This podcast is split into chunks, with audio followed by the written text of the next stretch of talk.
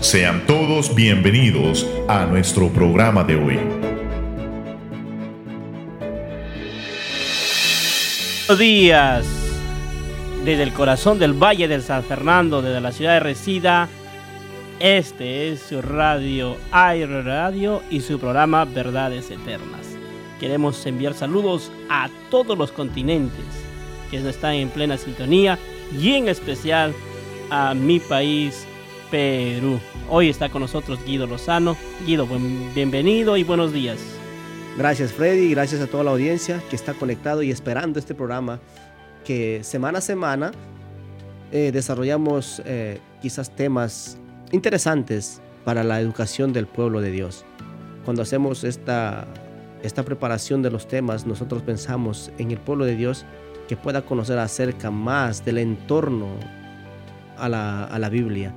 Y ahora no estamos diciendo que esto es más importante que la escritura, pero es necesario e imperante saber que la Biblia para su supervivencia ha sido embatida en muchas maneras, en muchas, mucho tiempo, pero ha permanecido. Y hoy vamos a hablar de un tema muy interesante sobre la crítica textual.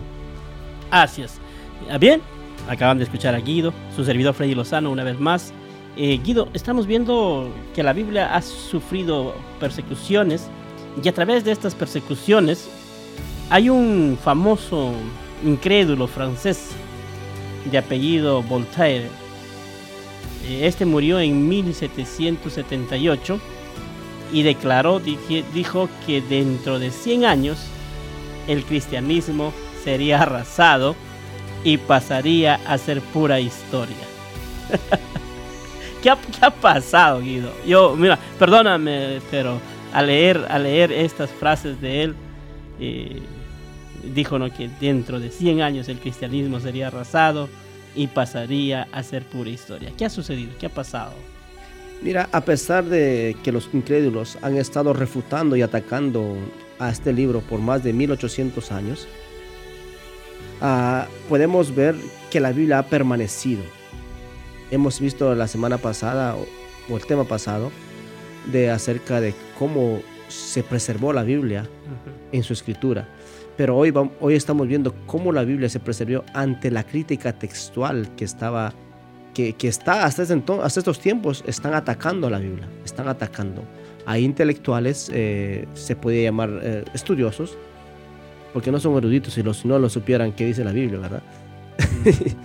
Pero estos han, han atacado a través de esta crítica textual. Ellos son hombres eh, que estudian el texto no, no, no exactamente de la Biblia, estudian cualquier otro texto. Pero cuando les tocó estudiar a, la Biblia o hacer una crítica a la Biblia, ellos empezaron quizás a argumentar con, con respecto al Antiguo Testamento, el caso del, del Pentateuco. Ellos dijeron que, que la, la, Biblia, el libro, los cinco libros del Antiguo Testamento no eran de autoría de Moisés, sino que algunos hombres, en tiempos posteriores, empezaron a juntar ideas empezaron a juntar escritos e historias y empezaron a recopilar, a recopilar toda esa información que contienen los cinco libros del Pentateuco. Pero nosotros podemos ver por historia que eso es irrelevante, o sea, no tiene sentido. Ahora, ¿qué argumento usan ellos para decir que, que los escritos de Moisés no tienen, ah, o sea, no fueron escritos por Moisés? Porque al tú quitarle la autoría de un hombre, en el caso de Moisés, tú le quitas, tú le quitas eh, eh, que Moisés fue inspirado por el Espíritu Santo mm. para escribir esto. ¿Por qué? Porque ellos decían que en los tiempos de Moisés, inclusive que Moisés mismo, no, es, no existía la escritura. No existía, no, existía la escritura así como, nosotros conocemos. Y eso le, hace ver que tiempo posterior a Moisés se recopiló toda esta información.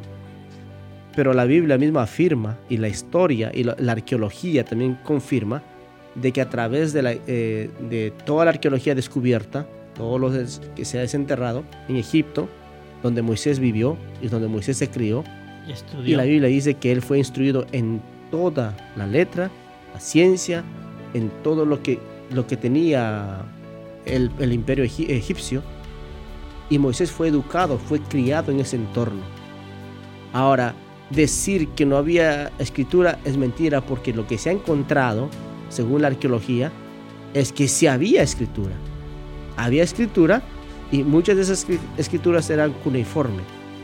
Y esa escritura se utilizaba para simbolizar las palabras. Ahora, pero, pero ellos no eran tan, tan como se puede decir, tan primitivos, por así decirlo, o sea, tan nómades. nómadas Que, que no sabían escribir. El imperio egipcio hay evidencias que existió y existió con un poder impresionante en la historia. Y la Biblia hace mención al pueblo de Egipto. Es más, el pueblo de Israel sale de Egipto. O sea, hay mucha información en la Biblia que nosotros contenemos para acreditar que sí hubo escritura. Cuando Son evidencias históricas. Para claro, cuando estos, estos críticos textuales empiezan a, a, querer refutar acerca de que la Biblia, los cinco libros de la Biblia, el Antiguo Testamento no fueron escritos por Moisés, nosotros podemos decir que es mentira. Y se pueden considerar muy intelectuales de Princeton, de, de, Cambridge o whatever, de cualquier, otra, de cualquier otra universidad, pero no les alcanza porque las evidencias que la Biblia muestra que Moisés es el autor es porque Jesús lo dijo. Jesús dijo los libros de Moisés, los escritos de Moisés. Cuando Jesús hace mención acerca de que Moisés escribió los cinco libros de la ley, ¿quién puede eliminar esa voz? ¿Quién puede eliminar o quién puede censurar a Jesús y decir, ¿qué autoridad tuvo Jesús para hablar eso? Jesús tuvo la autoridad más grande de todos los, de todos los tiempos y lo va a tener. Lo tiene. Lo va a tener por siempre. Y esto nosotros como creyentes podemos afirmar que la crítica sexual se equivocó. Y se equivocó y se va a equivocar al querer, al querer refutar y al querer menospreciar y querer quitarle la autoridad que tiene la Biblia para los seres humanos. Y cuando miramos a través que la Biblia ha sobrevivido a través de persecuciones y, y yo te preguntaba algo acerca de Voltaire, un famoso incrédulo, ¿verdad? ¿Qué ha sucedido? Lo que vemos que Voltaire ha desaparecido. él, ha llegado a ser historia, mientras que la circulación de la Biblia sigue aumentando en casi todas las partes del mundo, llevando bendición donde quiera que vaya. Un ejemplo, la Catedral Británica de Zanzibar está construida en el sitio del antiguo mercado de esclavos. La mesa de la comunión está en el mismísimo lugar donde antes estuvo el poste de la flagelación. De tales casos hay abundancia. Como alguien ha dicho con verdad, intentar detener la circulación de la Biblia sería lo mismo que ponerle el hombro a la rueda flamante del sol y procurar detener su curso. En relación con la predicación o la predicción de Voltaire de que el cristianismo y su Biblia desaparecerían dentro de 100 años, Geisler y Nix señalan que solamente 50 años después de la muerte de Voltaire, la Sociedad Bíblica de Ginebra utilizó la prensa de Voltaire y su casa para producir montones de Biblias. Los enemigos de la Biblia van y vienen, pero la Biblia permanece. Jesús tenía razón cuando dijo las palabras que dijiste en el programa pasado, Guido. El cielo y la tierra pasarán, pero mis palabras no pasarán. Sí, eh, eh, va a pasar y ha pasado la historia. Han pasado, ha pasado la historia. Es más, Voltaire, después de, que él murió, 50 años después de la, de la muerte de Voltaire, eh, la Sociedad Bíblica de Ginebra utilizó su casa y, y, para qué? Para imprimir y reproducir Biblias a montón. Esta es la misma, la misma quizás este, ironía que tuvo también Friedrich Nietzsche, el alemán ateo, famosísimo en el mundo de los ateos. Pero él también dijo, inventó la frase que Dios está muerto. Pero lo tremendo es que él murió y Dios sigue vivo. Y, sus hijos están proclamando, como nosotros lo hacemos, están proclamando la verdad del Evangelio y diciendo al mundo entero que Dios no está muerto, sino ha resucitado. Jesús ha resucitado y está a la diestra del Padre, esperando para poder, poder hacer su segunda venida, que creo que no tarda, no tarda, porque la palabra lo confirma así.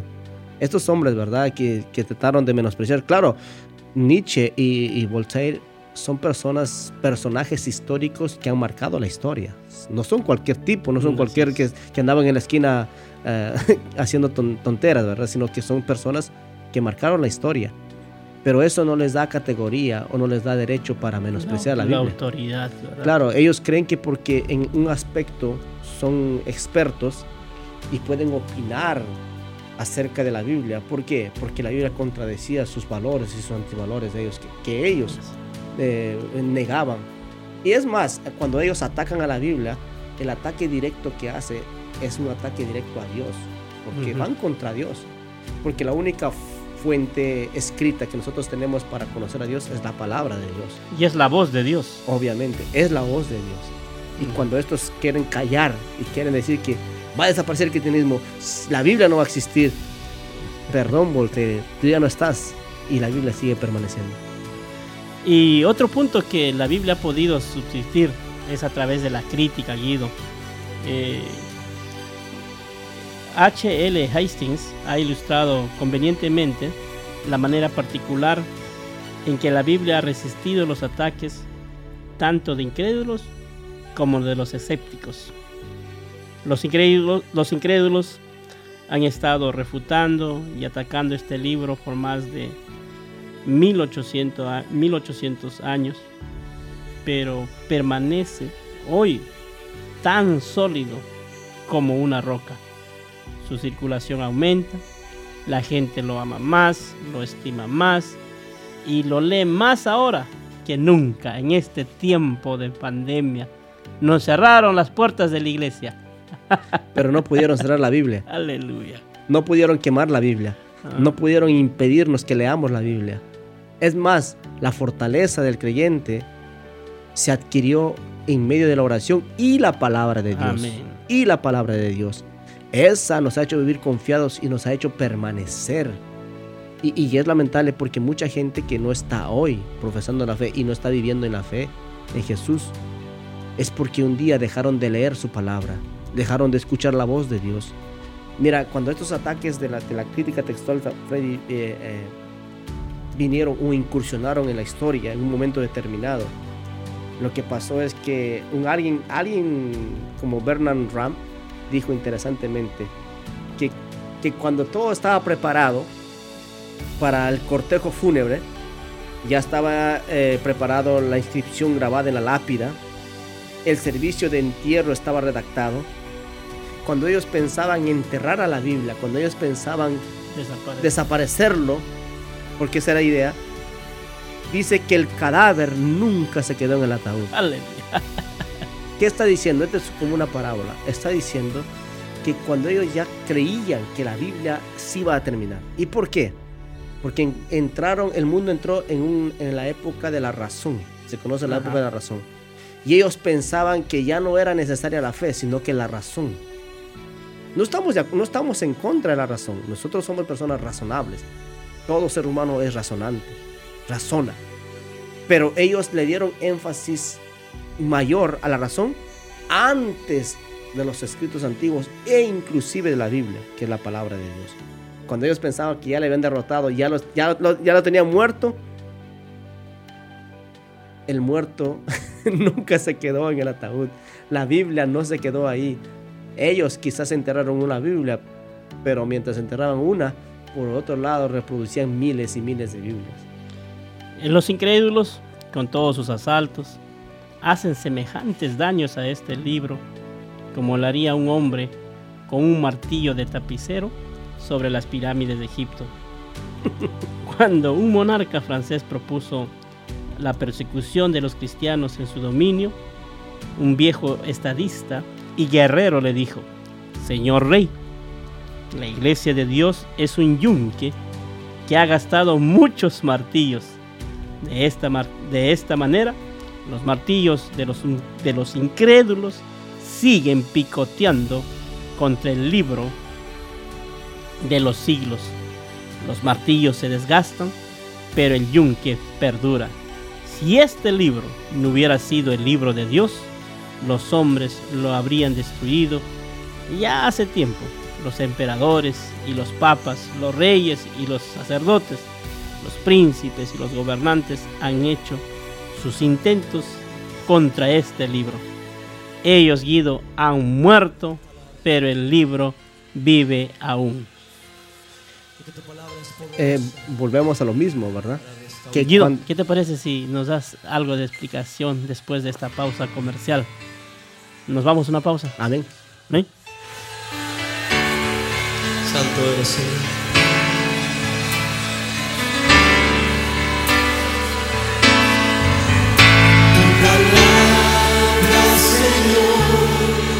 es poderosa y permanece para siempre.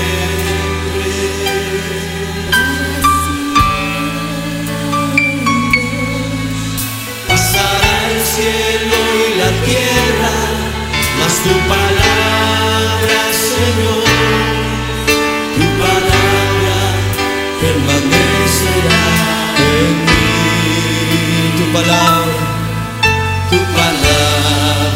Señor, es medicina para todo mi ser.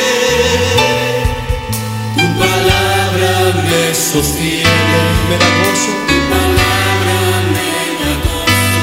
Y no me da vida. Tu palabra me da vida. Día tras día. Todos juntos vamos a decirlo tu palabra, Señor. Levanta tus manos y dile, tu palabra,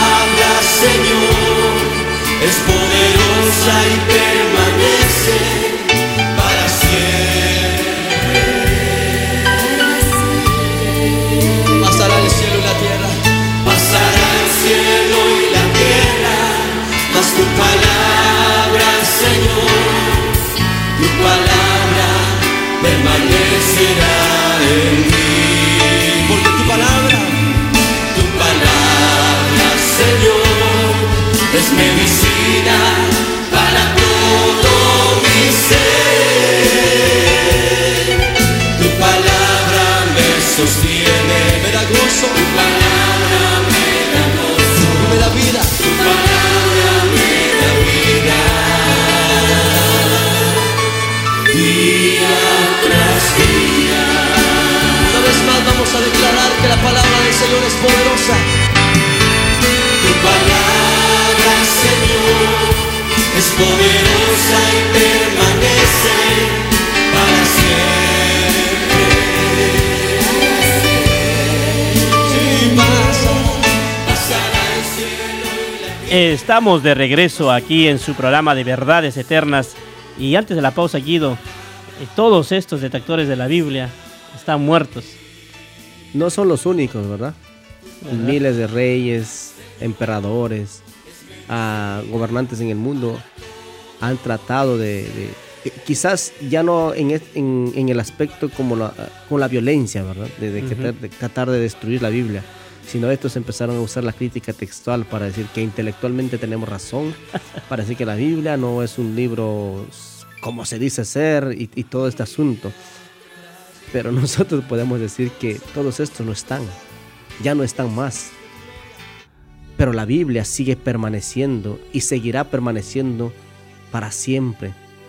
Es más, cuando uno se imagina la palabra de Dios ah, en la eternidad, es impresionante. Yo, yo, no, yo me hago esas preguntas en mí mismo, pero yo creo que un día Dios me las va a responder porque a veces no me alcanzan el pensamiento ni, ni la capacidad intelectual. Eh, ningún otro libro, Guido, ha sido tan picado, tan acuchillado, tan zarandeado, tan escudriñado, tan difamado. ¿Cuál libro de filosofía o de religión o de psicología o cuál obra de bellas artes, sea de las clásicas o de las modernas, han sido objeto de tantos ataques como la Biblia? No hay, no hay nadie que se... Y con tanto veneno y esceptismo, con tanta minucidad y erudición y sobre cada capítulo, cada línea, cada precepto.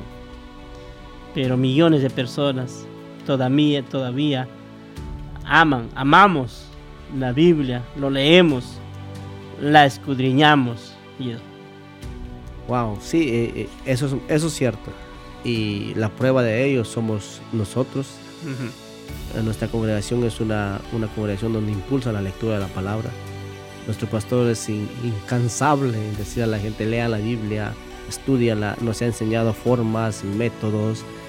devocionales. Devocionales. Y, te dice hasta cómo, prácticamente como un, kinder, como un, como un kindergarten, cómo hacerla con la Biblia. Y yo creo que el pueblo de Dios, tal vez ahora no se vea resultado eh, quizá instantáneo, pero yo veo que con unos años este va a ser una iglesia poderosa en la palabra de Dios. Y para allá vamos, porque somos un pueblo que amamos la palabra, somos pueblo de la palabra y no estamos siendo manipulados por cualquier nueva doctrina o nueva teología o nueva, nuevas este, quizás formas de pensar cómo ayudar a la Biblia. No nos adaptamos a la moda. No, no, no, no, no. Somos, somos una congregación y un ministerio que, que está fundamentada sobre el principio de la palabra de Dios. Y eso es lo que quizás ha hecho permanecer, así como la Biblia, a, la iglesia ya por más de 20 años. Y, la pandemia no la destruyó. Hay muchas iglesias que hoy cerraron. Y la pregunta es, ¿por qué lo hicieron? ¿Porque no tenían la Biblia o no quisieron abrir la Biblia? ¿O no quisieron confiar en la Biblia? ¿O escucharon más la voz de, los, de otras personas antes que la voz de Dios en la Biblia? Los pastores son hombres que están inculcando e impulsando de que la palabra de Dios sea relevante en, la vida de cada creyente.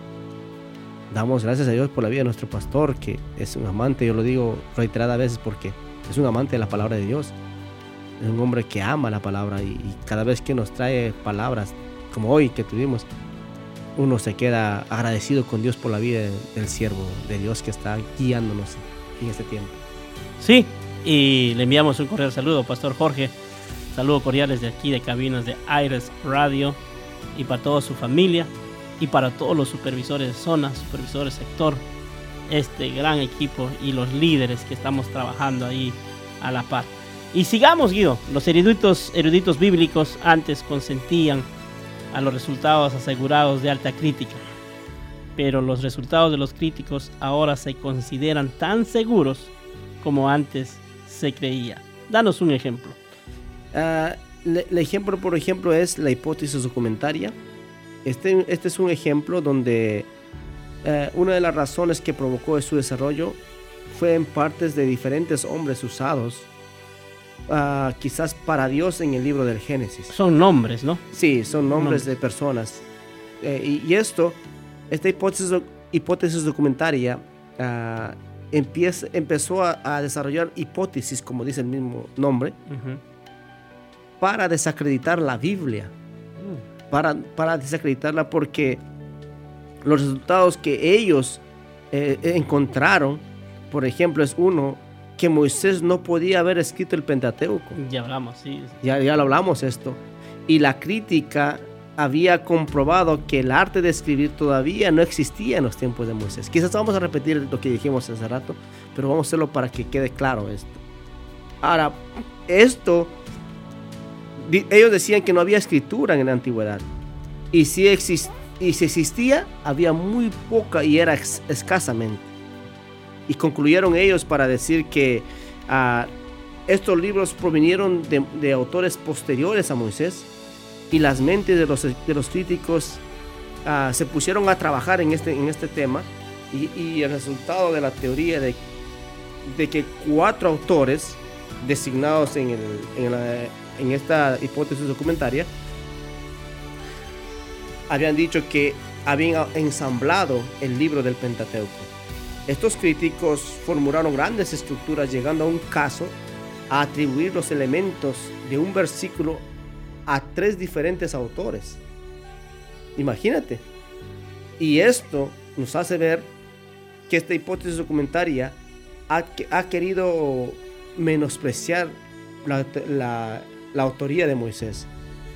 Ahora, luego de algunos descubrimientos posteriores, y esto se llama la estela negra, ah, ellos tenían caracteres cuneiformes y tenían una forma detallada de las leyes del, del Hammurabi. Hammurabi era un, es, unos escritos antiguos y, y esto nos, nos lleva a entender, quizás yo lo trato de explicar, perdóneme si me estoy eh, tardando un poco a hablar porque lo trato de explicar lo más sencillo posible, porque esto de la crítica textual es algo complejo, pero lo, estoy diciendo para que el pueblo lo, entienda. Aunque ellos afirmaban que las escrituras no existían y si existían, existían en un poquito, en mínima este, escritura, pero un libro que pudo quitar esa, esa mentira fue el libro de Hammurabi. Y este libro quizás es uno de los, este, también está escrito el libro del Gilgamesh, es otro libro también que está en estos tiempos. Ahora, cuando nosotros vemos estos y estos derrumban el argumento de que no había escritura o había poca escritura en la antigüedad, entonces y, empiezan a, darle una autoría a cada libro del libro del Pentateuco, Lamentablemente, esta crítica textual o la hipótesis documentaria cae por los suelos. ¿Por qué? Porque sabemos nosotros, por el mismo libro, que Moisés es el autor de estos libros. Ahora, ¿qué tiene que ver que Moisés sea el autor o que otro sea el autor? Cuando ellos dicen que Moisés no es el autor, ¿sabes qué es lo que están diciendo? Que estas historias fueron inventadas por estos hombres. Mm. Y que esto no es seguro que los 10 mandamientos y la ley de, de, las 613 leyes que existen en el, Antiguo Testamento fueron inventadas por los hombres. Y por eso esas leyes no tienen relevancia en la normativa de ética eh, y, de ética en, nuestro tiempo.